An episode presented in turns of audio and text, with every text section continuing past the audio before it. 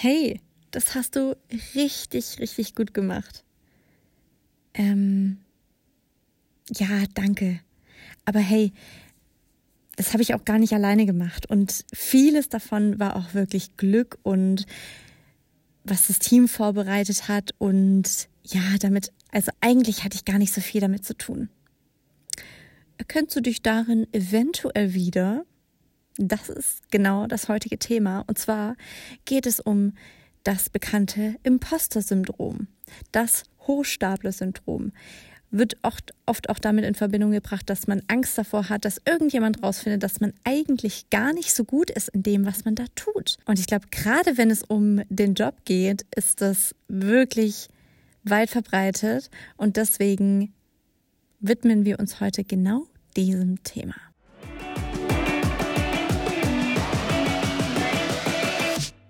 Hey, ich bin Anni und keine Stressexpertin.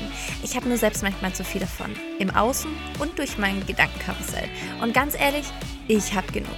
Das hier ist meine Reise, um mit innerem Stress umzugehen und einen gesünderen Umgang damit zu lernen. Und ich freue mich, wenn du mich ein Stück hier begleitest und vielleicht das eine oder andere für dich mitnehmen kannst. Herzlich willkommen zu einer neuen Podcast-Folge. Ich freue mich riesig, dass du wieder mit dabei bist hier beim Stress dich nicht so Podcast. Und ich habe mir heute das Thema ausgewählt, weil mir das am Wochenende wirklich in einfachster oder einfachster Form vor die Füße gefallen ist. Sagt man das so? Naja, auf jeden Fall ist es mir da extrem aufgefallen.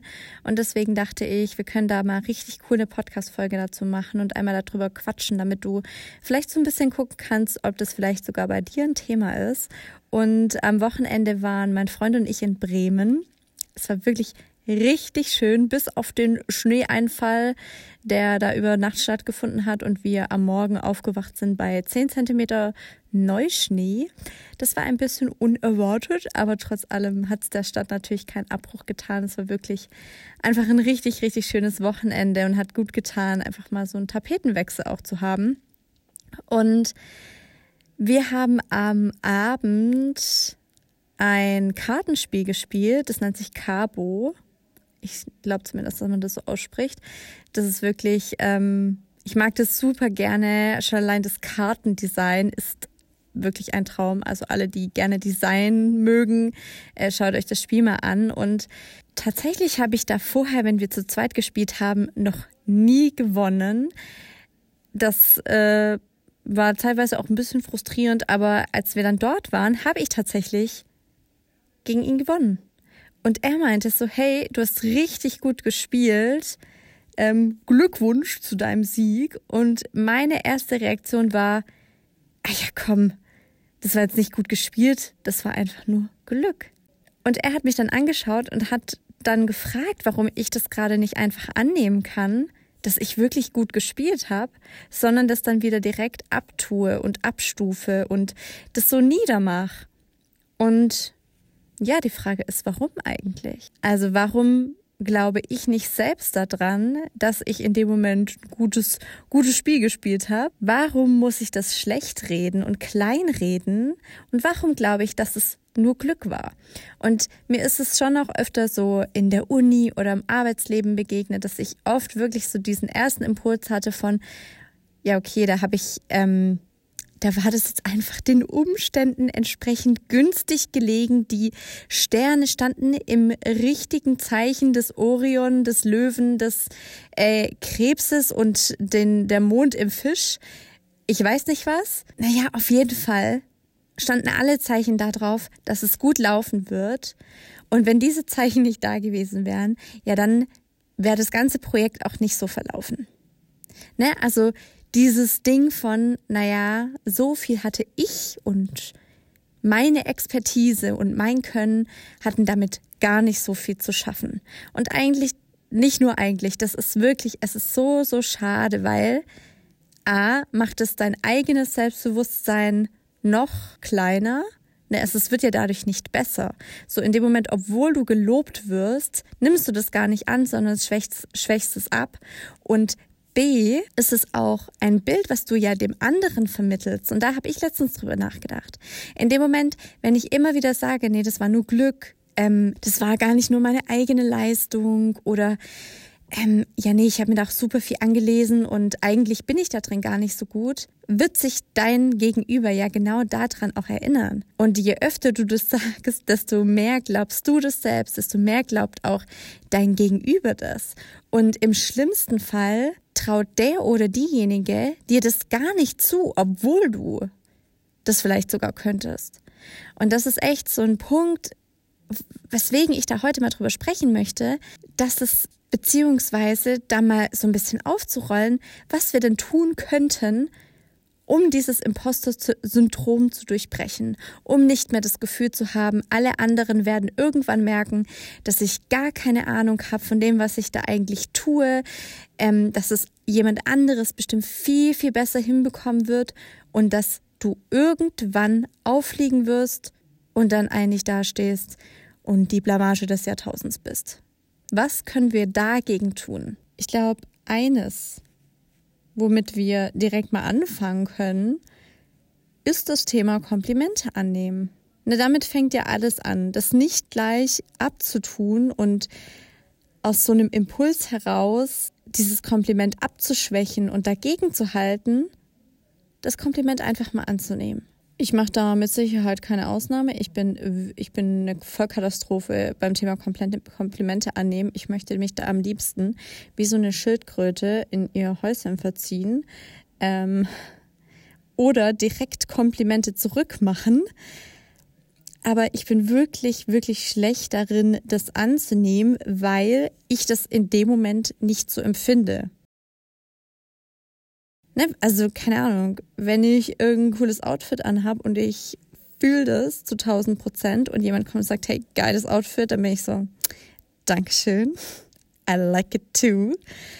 Ähm, aber wenn ich mir in etwas unsicher bin, wenn ich die eigene Leistung nicht genauso bewerte oder ich mich an dem Tag einfach nicht so wohl fühle, dann fällt mir das unheimlich schwer, das Kompliment anzunehmen.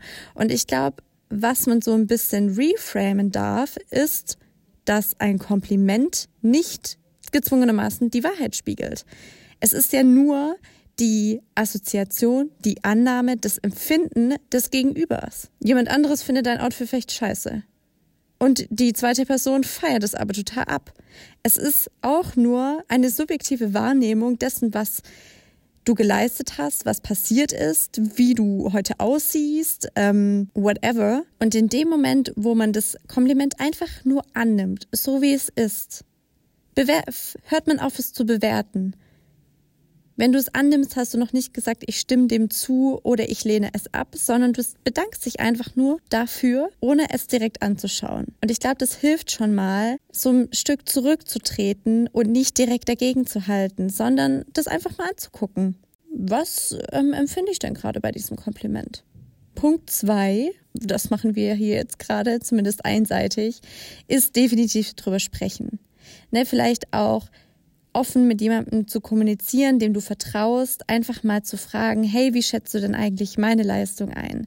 Wie schätzt du ein, wie ich in bestimmten Themen agiere, wie da so mein Wissen ist und so weiter. Weil ich glaube wirklich, ach, das hatten wir jetzt hier schon so oft, ne, sprech, darüber sprechen hilft, weil man in dem Moment zum einen bemerkt, okay, ich bin damit gar nicht die Einzige.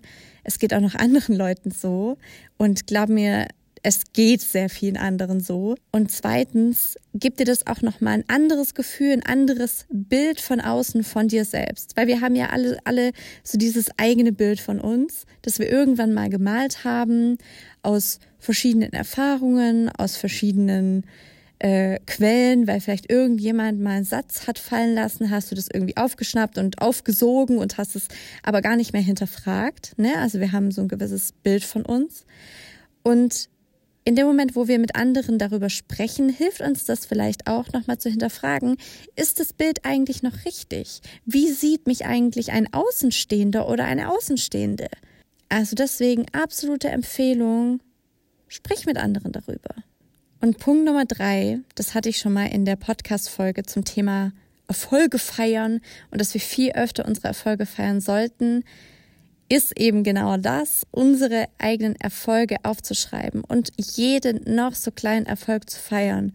Weil ich glaube, in dem Moment, wo wir in der Lage sind, immer wieder diese Dinge aufzugreifen, werden wir uns auch unserer eigenen Stärken viel, viel bewusster und können das viel eher annehmen. Ich habe auch immer wieder Themen, bei denen ich denke, ja, so gut bin ich darin nicht oder ähm, ja, hatte ich jetzt, war jetzt halt meine Ausnahme. Ich habe das Thema zum Beispiel ganz, ganz viel beim Schreiben. Ähm, na, also wenn du mir vielleicht schon ein bisschen länger folgst, ich schreibe auch, ich nenne es immer gerne poetische Texte, weil ich nicht so richtig weiß, wo ich das einordnen soll. Ähm, und ja, manchmal sind da Texte dabei, wo ich dann Feedback bekomme, dass die sehr berührend waren, dass sie richtig gut geschrieben waren. Und denke ich so, oh, da hattest du aber mal wieder Glück mit deiner Kreativität. Also irgend, aus irgendeiner, ähm, ich weiß nicht, ist das aus dir rausgeflossen. So, hä? Du hast es geschrieben. Wie soll das Glück gewesen sein? Und wieso sollte es, das ist ja auch das, ich glaube dann immer, dass es nicht replizierbar ist. Ich denke dann zu 1000 Prozent, dass ich das nicht mehr so hinbekommen würde. Und wir brauchen jetzt nicht drüber an, äh, da irgendwie davon reden, wie oft ich schon überlegt habe, mal eine Kurzgeschichte zu schreiben oder ein Buch. Leute, ich weiß nicht, ich habe das Gefühl, das brauche ich gar nicht anfangen, weil wenn ich dann mal drei richtig gute Seiten geschrieben habe, kickt es wieder, wo ich dann denke, ja, aber das ähm, kannst du jetzt nicht eine ganze Kurzgeschichte durchziehen. So, hä? Und das ist echt so, diese, da diesen Druck rauszunehmen und auch seinen eigenen Erfolg anzuerkennen, zu sagen, nee, Mann, das war ein richtig guter Text. Da habe ich vielleicht länger recherchiert oder habe mich öfter rangesetzt, habe den öfter umgeschrieben. Ich habe damals auch an der Schreibwerkstatt von der Kea von Garnier teilgenommen. Also, I don't know, aber vielleicht schreibst du gerne, dann schau ich super gerne mal bei ihr vorbei. Und da hat man halt, ich weiß gar nicht mehr, ob es täglich war, man hat auf jeden Fall Schreibaufgaben bekommen und vieles davon war auch einfach so gedacht, dass du es vielleicht mal liegen lässt und dann noch mal reinguckst oder auch einfach in so einen Flow kommst und einfach mal Dinge aufschreibst. Und ich habe auch gemerkt, dass es halt teilweise auch einfach ein Handwerk ist. Dass es nicht nur ähm, um Kreativität geht und darum, möglichst kreativ zu sein und wenn mich die Muse küsst, dann kann ich schreiben, sondern dass man vieles auch einfach erlernen kann, dass du besser daran wirst, dass es auch einfach äh, eine Routine ist, in die man reinkommen darf. Und das sind so Erkenntnisse, die kommen aber auch, indem wir diese Erfolge feiern, indem du dich hinsetzt und dir wirklich mal selber auf die Schulter klopfst und sagst, geil, feier ich. Ist ein cooles Foto geworden, das ist eine tolle Zeichnung geworden, das ist ein schöner Text. Oder was du so gerne machst, wovon du immer noch glaubst, dass du es nicht gut kannst. Weil das ist ja auch, woran messen wir das? Wodurch entsteht dieser Druck? Wer sagt denn, in, in, dem, in dem Moment, was gut oder was schlecht ist. Das bist du selbst. Du selbst sagst dir, das ist nicht gut genug. Aber nach welchem Maßstab? Pablo Picasso? Okay, ja, maybe. Aber da ist ja auch die Frage, ist es wirklich dein Anspruch, Bilder wie Picasso zu malen? Oder hast du einfach vor allem Freude daran, dich auszudrücken, deine kreativ zu sein? Also da vielleicht auch so ein bisschen dahinter zu schauen, woher kommt dieser Druck eigentlich und wofür mache ich mir den? Und wenn es um den Arbeitskontext geht, da auch wirklich mal reinzuschauen, was sind denn Dinge, die ich richtig gut fand, wo ich weiß, die sind gut geworden. Und auch da hol dir einfach mal Feedback von außen. Was findest du an der Arbeit, die ich hier gemacht habe, was findest du daran gut? Und auch das an einem bestimmten Punkt anzunehmen, dass es so ist ne, wenn du jetzt Projekte hast, wo immer wieder das, das Gleiche gesagt wird, immer wieder das gleiche Kompliment kommt, immer wieder jemand sagt, hey, das hast du richtig gut gemacht, auch wirklich daran zu glauben und dieses Kompliment in dem Fall anzunehmen und als positiv zu bewerten und da dann die eigene Ablehnung auch so abzulegen. Weil wie gesagt, in dem Moment, wenn immer wieder jemand sagt, ich bin darin nicht gut, ich bin darin nicht gut genug, ich kann das noch nicht, jemand anderes kann das besser, denkt der andere ja gar nicht mehr weiter darüber nach, sondern nimmt es auch einfach nur an. Und dementsprechend hat der andere auch eine andere Wahrnehmung von dir. Und das ist das, was wir nicht wollen. Das ist wie eine selbsterfüllende Prophezeiung, nur dass du dafür sorgst, dass jemand anderes wirklich denkt, dass du das nicht so gut kannst. Weil du es einfach die ganze Zeit sagst. Ich werde in jedem Fall äh, versuchen, besser darin zu werden, Komplimente anzunehmen. Das ist quasi so mein Schritt Nummer eins. Darin besser zu werden, das nicht direkt zu bewerten, sondern vor allem anzunehmen und es auch selbstbewusst anzunehmen. Ne? Nicht so klein zu werden wie eine, wie eine, wie eine kleine Schildkröte und ähm, am Strand ganz schnell wegzuwatscheln und im Wasser irgendwie davon paddeln zu wollen, sondern das einfach anzunehmen. Und erst im zweiten Schritt zu bewerten, sehe ich das auch so, warum sehe ich das nicht so? Und die eigene Annahme dazu zu treffen. Aber vielleicht hilft es insgesamt, ne, sich diesem Imposter-Syndrom so ein bisschen bewusst zu sein, auch dabei das in solchen Momenten schneller wahrnehmen zu können, wenn das eintrifft, wenn ich eigentlich wieder dabei bin, das abtun, abtun zu wollen, was ich gemacht habe, sondern zu überlegen, okay, warum würde ich das jetzt gerade als nicht so gut bewerten? Warum würde ich glauben, dass es Glück war? Warum glaube ich nicht daran, dass das gut genug ist? Und letzteres ist, glaube ich, wirklich ein großer Punkt. Ich fühle mich nicht gut genug. Ich glaube nicht, dass ich das verdient habe. Ich glaube nicht daran, dass ich gut genug dafür bin für diesen Erfolg. Und hier haben wir plötzlich eine Palette an Glaubenssätzen, die ich erstmal angehen darf, wo ich hinterfragen darf, wo ich herausfinden muss für mich selbst, wo die eigentlich herkommen, woher die stammen und in welchem Szenario sie vielleicht mir mal gedient haben und dann aber auch ganz klar zu kriegen, dass sie an dieser Stelle jetzt auch wieder gehen dürfen. Weil was in solchen Momenten ja vielleicht auch passiert, ist, dass wir das gerne hören, dass jemand sagt, dass wir das gut gemacht haben. Aber in dem Moment, in dem wir das abtun, erfolgt dann meistens nochmal Neues. Nee, nee, ich meine das wirklich ernst, das ist wirklich toll gemacht. Also auch irgendwie so diese Anerkennung zu suchen und da wirklich mal zu schauen, okay, in welche in welche Richtung geht es bei mir konkret mit diesem Imposter-Syndrom? Ähm, in welchen Bereichen merke ich, dass es irgendwie eintritt? Ich war zum Beispiel eigentlich früher, ich will nicht mal sagen, ich war nicht gut in strategischen Spielen, aber ich habe das einfach nicht häufig gespielt. Und dementsprechend würde ich auch immer sagen, nee, nee, ja, das war nur Glück, ne? Warum? Weil ich glaube, dass ich noch nicht gut darin bin. Noch nicht gut genug. Dass ich die Annahme treffen würde, andere merken, dass ich nicht so schlau bin wie sie.